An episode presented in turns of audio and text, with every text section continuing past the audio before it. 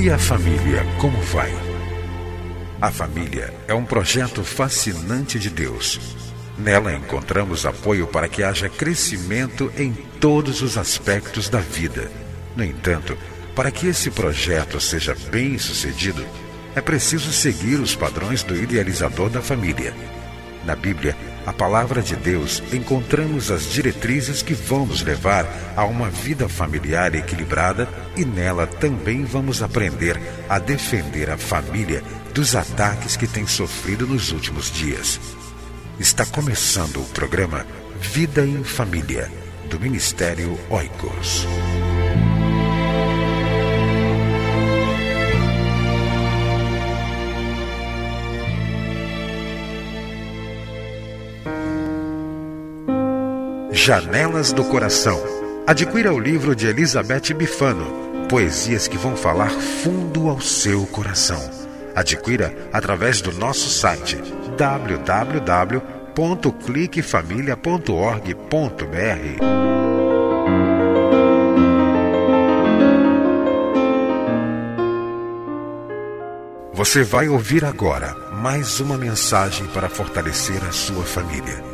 Dou graças a Deus por estar com você mais uma vez com o programa Vida em Família, um programa do Ministério Oicos, Ministério Cristão de Apoio à Família.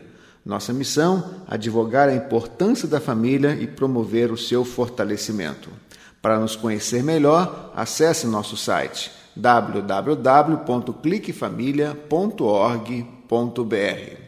Nos últimos programas estivemos estudando sobre os impactos negativos das obras da carne na vida pessoal, conjugal e familiar. O texto que serve de base para nossas meditações está em Gálatas capítulo 5, versículo de número 19, que diz: Ora, as obras da carne são manifestas: imoralidade sexual, impureza e libertinagem idolatria e feitiçaria, ódio, discórdia, ciúmes, ira, egoísmo, dissensões, facções, inveja, embriaguez, orgias e coisas semelhantes. Eu os advirto, como antes já os adverti. Aqueles que praticam essas coisas não herdarão o reino de Deus.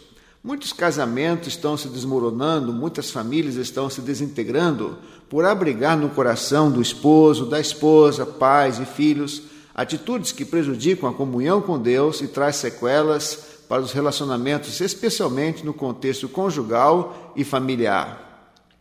Estudamos sobre como a imoralidade sexual afeta a vida espiritual, mas também a matrimonial e familiar.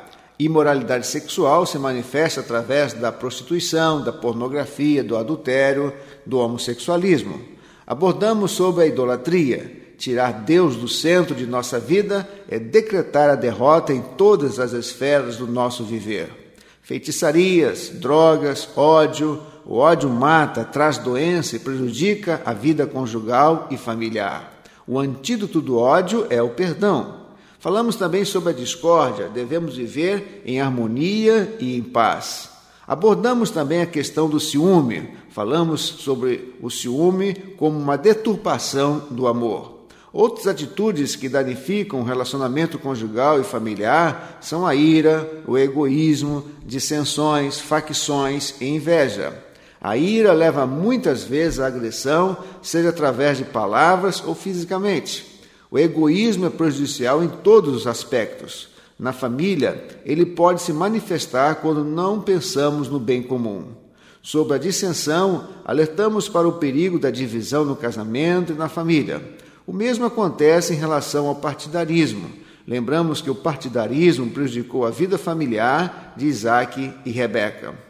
Sobre a inveja, lembramos que esse sentimento se instala no coração quando almejamos o status do outro, o bem do outro. A embriaguez e a orgia são dois elementos que têm adentrado em muitas casas e famílias hoje. Quantos casamentos terminaram devido ao álcool? Sobre a orgia, falamos que essa palavra não tem apenas a conotação sexual, mas todo tipo de descontrole, como por exemplo a glutonaria. Hoje começaremos a abordar sobre o que Deus deseja realmente que busquemos em nossa vida, em nossos relacionamentos conjugais e familiares. A primeira palavra que vamos estudar sobre o fruto do Espírito é a palavra amor, diz a palavra de Deus. Mas o fruto do Espírito é o amor. Por que o amor está em primeiro lugar? Porque Deus é amor. Diz a palavra de Deus em 1 João, capítulo 4, versículo de número 8. Aquele que não ama não conhece a Deus, porque Deus é amor. Em Colossenses capítulo 3, versículo 14, diz que o amor é o vínculo da perfeição. Diz assim a palavra do Senhor. E sobre tudo isso, revestivos do amor, que é o vínculo da perfeição. Existem quatro palavras para a palavra amor no grego: eros, que é o amor com conotação sexual, filia, o amor que envolve uma profunda amizade entre as pessoas, estorgê é o amor familiar, amor entre pais e filhos, entre parentes, é o amor no lar. E a palavra ágape é um amor benevolente, invencível, que procura sempre o sumo bem do outro. Como essas palavras podem ser aplicadas à relação conjugal e familiar? Embora a palavra eros não seja encontrada na Bíblia, esse amor deve existir entre os cônjuges. O amor que se expressa na relação sexual, no contexto do casamento, é algo criado e valorizado por Deus. Deus deseja que os cônjuges sejam felizes nessa área na área da sexualidade. O amor filia é o amor que deve ser nutrido também no contexto conjugal e familiar. Nosso cônjuge deve ser amado com amor filia, onde se valoriza a amizade, o companheirismo, o estar juntos. O amor filia também deve ser valorizado, desenvolvido entre pais e filhos, uma amizade saudável, uma amizade entre pais e filhos. E aí nós podemos ver o significado da palavra estorger, como essa palavra pode ser aplicada à relação familiar. Como é importante, então, na união da família. Como é bom viver uma família onde os pais e filhos se amam com amor estorger. Como é bom em uma família onde os parentes, sogras, noras, genros e sogros, tios, tias, sobrinhos, cunhados se amam de verdade. E por último é a palavra ágape. É o amor que sacrifica, é o amor que sempre procura o bem-estar do outro. Como é importante nós cultivarmos esse tipo de amor na vida conjugal. Como é bonito quando vemos um marido sempre procurando o sumo bem, o bem-estar da esposa.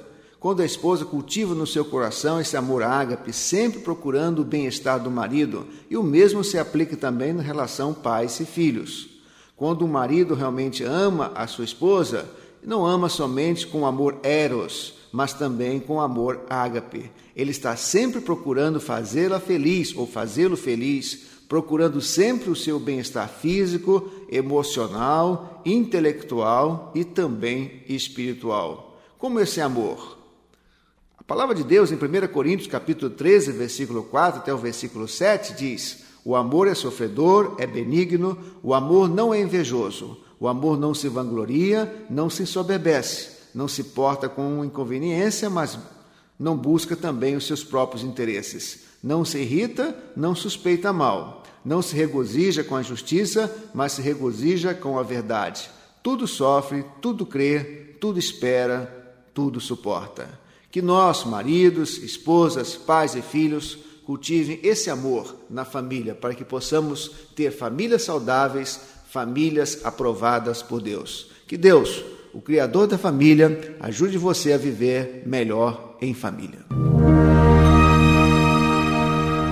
Entre em contato com o Ministério Oicos, escrevendo para a Rua Marise Barros, 479, Sala 7, Maracanã, Rio de Janeiro CEP 20.270-003 ou através do nosso site na internet www.cliquefamilia.org.br.